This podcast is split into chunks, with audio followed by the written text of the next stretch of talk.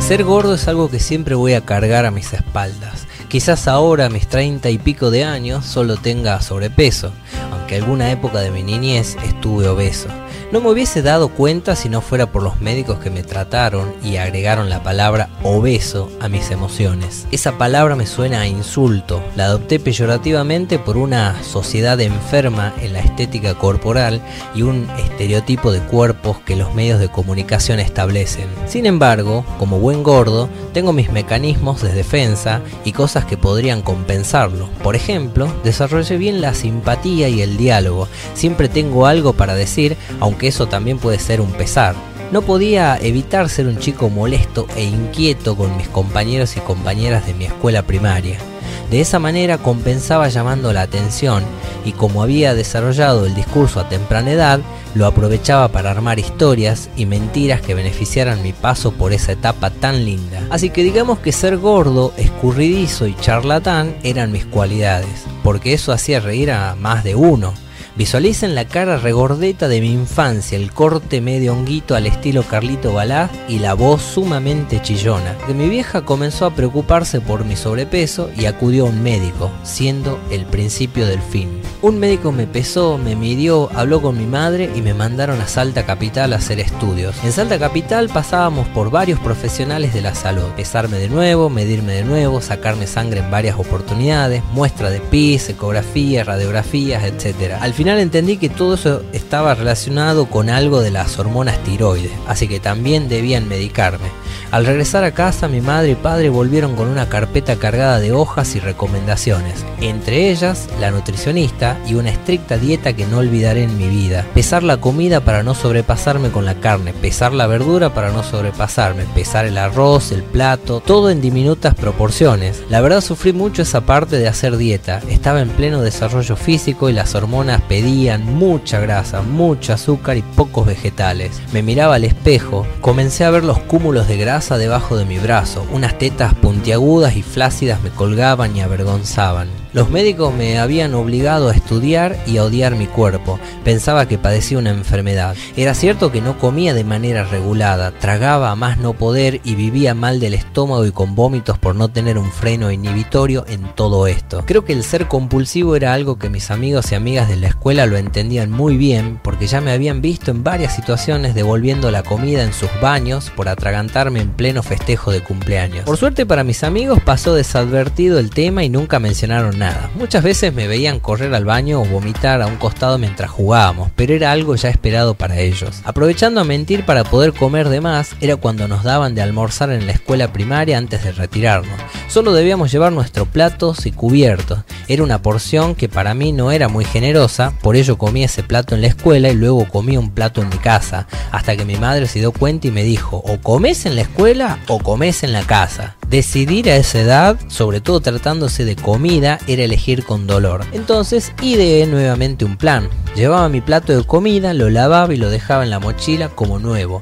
Y la excusa era que llevaba platos todos los días de la semana solo por si se presentaba alguna comida que me gustara mucho. Por lo que a diario comía en la escuela y en mi casa. Igualmente, esa mentira se sostuvo hasta que, habiendo comido en la escuela, llegué a casa y mi madre me esperaba con unas milanesas de soja, por lo que mi expresión fue, mm, mejor no voy a comer hoy. La sorpresa de mi madre que se apresuró a preguntarme de todo y de velar que estaba comiendo en los dos lugares. Desarrollar el discurso para un niño gordo es fundamental. Si no, ¿qué otra habilidad podría demostrar en una sociedad injusta con los cuerpos que se salen de la norma? Con la gordofobia existente, tenés que crear habilidades certeras más allá de trabajar sobre tu autoestima. Quizás portarte mal o ser buen estudiante podrían haber sido mis habilidades, pero tampoco me daba la cabeza para ser buen estudiante. Volviendo al tema de la gordura y mis discursos mentirosos y manipuladores, recuerdo uno especialmente que hasta el día de hoy me da mucha vergüenza. Estaba en quinto grado y era la misma fecha en la que había comenzado a hacer una pseudo dieta. Digo pseudo porque mi madre me dejaba tener mis permitidos a espaldas del doctor.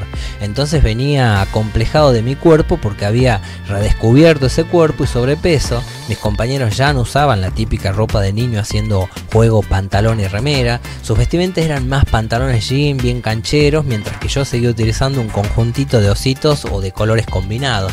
Ya se sentía en el aire y en las conversaciones sobre quién te gustaba. Generalmente Andrea y Natalie eran las más elegidas y de los varones Leo y Huguito, pero esto se hacía visible cuando llegaba el día de la primavera. Todos los festejos por el 21 de septiembre se daban previamente o el mismo día en una pequeña fiesta en toda la escuela. Música y elección de los malditos reyes y reinas de cada aula. Ese concurso que expone la vulnerabilidad de niños y niñas, colocando el atributo de feo, lindo, ganador, perdedor. La verdad, para mí era un martirio, era vergonzoso y humillante por no ser escogido. Llegada la hora, las señas nos hacían escribir en un papelito de manera anónima el nombre de aquel compañero o compañera que creíamos debía ser príncipe o princesa o rey y reina del curso, escogiendo así un varón y una mujer obedeciendo a la heteronormalidad de la sexualidad. Ese rey y reina caminarían desfilando al día siguiente ante toda la escuela, representando al grado y división para así intentar ganar la corona mayor de toda la escuela. Votábamos ansiosos y ansiosas esperando ver los resultados. Algunos se mostraban apáticos, pero en el fondo querían ser escogidos, como yo. Este quinto grado era más que especial y a medida que iban apareciendo los nombres, varios de los que salían mencionados en esos papelitos se tiraban atrás y no querían participar. Estaban negados a salir representando el curso. Aquel día, aquella elección del año 97, del quinto grado, la señora se molestó y dijo que no ganaría quien tenga más votos, sino que saldrían todos aquellos y aquellas que tengan al menos un voto. Ahí mismo se presentó la oportunidad, mi oportunidad de concretar la idealizada imagen de príncipe construida a lo largo de un mundo que desea estos estereotipos se mantengan vigentes. Yo no debía fallar y al menos obtener un solo voto. Quizás sería el momento de poder disfrutar tal cual disfrutaban los elegidos cada vez que se los nombraba, haciéndose los desentendidos y humildes ante una jauría de críos gritando desaforadamente. Mi plan consistiría en escribir mi propio nombre en un papelito de tal manera que sí o sí apareciera entre los elegidos, en este caso autoelegido, y de esa manera asegurar mi participación y todo lo que deseaba en ella. Escribí lentamente y con la mejor letra que me salió en ese momento. Esteban, decía el pedacito de papel blanco arrancado de una carpeta. Yo era el único Esteban, así que no necesitaba apellidos. Al llegar mi nombre tenía que fingir sorpresa, cosa que costaría mucho por la mentira que ocultaba. Por lo que nuevamente ideé un plan, preguntando previamente a la seño si podía golpear el banco con las manos ante cada persona que nombraban. La seño aceptó y eso me dio una perfecta fuga para no caer como el mejor impostor, mentiroso y narcisista. Comenzaban a aparecer los nombres de aquellos escogidos. Uno a uno la seño los mencionaba y todos reíamos y gritábamos. Jamás había tenido un voto, pero esta vez no podía fallar. Y así fue. Llegado mi nombre, grité y golpeé el banco como el de cualquiera. Por dentro la vergüenza me acompañaba, pero era momentánea. Realmente quería salir desfilando con una chica de la mano y tener toda esa bola de cosas que suceden ese día. Regalos, flores, todos te saludan, alguien te saca fotos, etc. Así que quedé seleccionado como príncipe junto a otros compañeros y compañeras. Mi puntaje era el más bajo, pero eso no importaba, porque para mi sorpresa obtuve un voto de más, es decir, un voto aparte del que yo había escrito. Eso me dejó reflexivo, elevó mi autoestima, pensando en que tal vez ese año 97 existía una chica, hoy pienso que también podría haber sido un chico, que estaría enamorada de mí, o que no le parecía gordo y molesto, o que simplemente se apiadó de mí. Inclusive llegué a pensar que la seño era quien inventó un voto para mí, ya que solo tenía uno solo y que seguramente se habrá dado cuenta de mi autoelección producto de mi inconfundible letra. Volví a mi casa contento a contarles a mi madre y a mi padre, esperando la alegría que seguramente mi madre expresaría. Me recibió con halagos importantes, luego llamó por teléfono a casi toda la familia o le contaba a quien se cruzaba. Nunca le dije que obtuve dos votos, menos le iba a comentar que me había escogido a mí mismo y tampoco le dije que saldríamos varios del mismo curso, cosa que quedaba como si realmente me hubiesen escogido solamente a mí o eso le hice pensar a mi vieja. Ella contenta me miraba y sabía que estaba creciendo y que poco a poco estaba dejando de ser niño, que los intereses ahora eran diferentes, que me fijaba en la ropa y de verdad me importaba la apariencia. Esa tarde mi madre preparó las cosas, buscamos un pantalón jeans, creo que el primero que vestí esa época, uno color azul oscuro y una camisa blanca, una corbata y un corte de pelo a tiempo para poder colocar la cantidad necesaria de gel, zapatos lustrados con un extra brillo logrado por mi hermano Adrián, el consejo de mi hermano Sebastián para tomar de la mano a mi princesa, mi padre haciendo el nudo de la corbata y probándola para ver el largo perfecto, el llamado telefónico de mi abuela para decirme vos sos el rey de la abuela, mi abuelo Moncho metiendo la mano al bolsillo para darme plata como sinónimo de estoy orgulloso de vos, creo que si hubiese sido en esta época de redes sociales, me imagino una cadena creada en chang.org para que voten Papichi Rey de la escuela o una cantidad impresionante de fotos subidas previamente con el título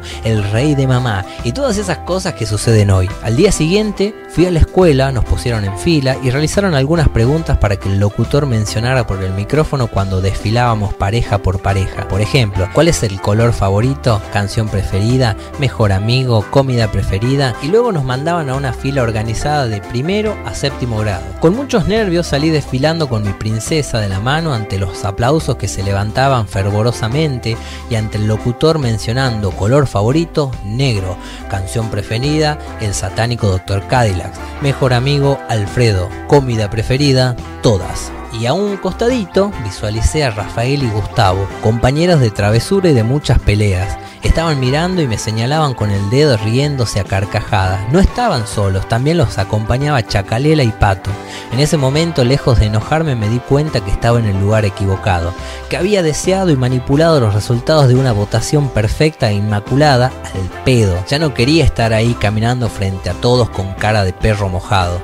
Quería estar del lado del público y del público burlón, malévolo y molesto. El que se ríe a carcajadas y te molesta el resto de lo que queda del año había defraudado a mi ser payasesco y lo había cambiado por uno que nada tenía que ver conmigo. Por ello será que arrastro este trauma estúpido y le digo a mi hija Ana de 5 años que no me gusta ser rey cuando ella me propone jugar al rey y a la reina. También le digo que no me gustan las reinas y que es mejor ser una maga o una espadachina que derroca al rey producto de su maltrato hacia el pueblo y que luego gobernemos como pueblo, sin reyes ni reinas. La verdad, son intensos nuestros juegos. Tan intensos como esos días en donde fui príncipe gordo y al final de los días y de las semanas me avergoncé de mí y no podía entender llegar a una estupidez de ese tamaño, que haya sido un careta y más aún un mentiroso. No me molesta mentir para causas que creo nobles, pero esa causa no era nada noble. De ahí en más quedé del lado de los rebeldes e insumisos, del lado de los feos anticoncursos de belleza, del lado de los que se ríen de sí mismos por tener la espalda peluda como si fuesen alas de un pájaro, de los que no nos lamentamos del sobrepeso, pero disfrutamos la vida saboreando el mundo.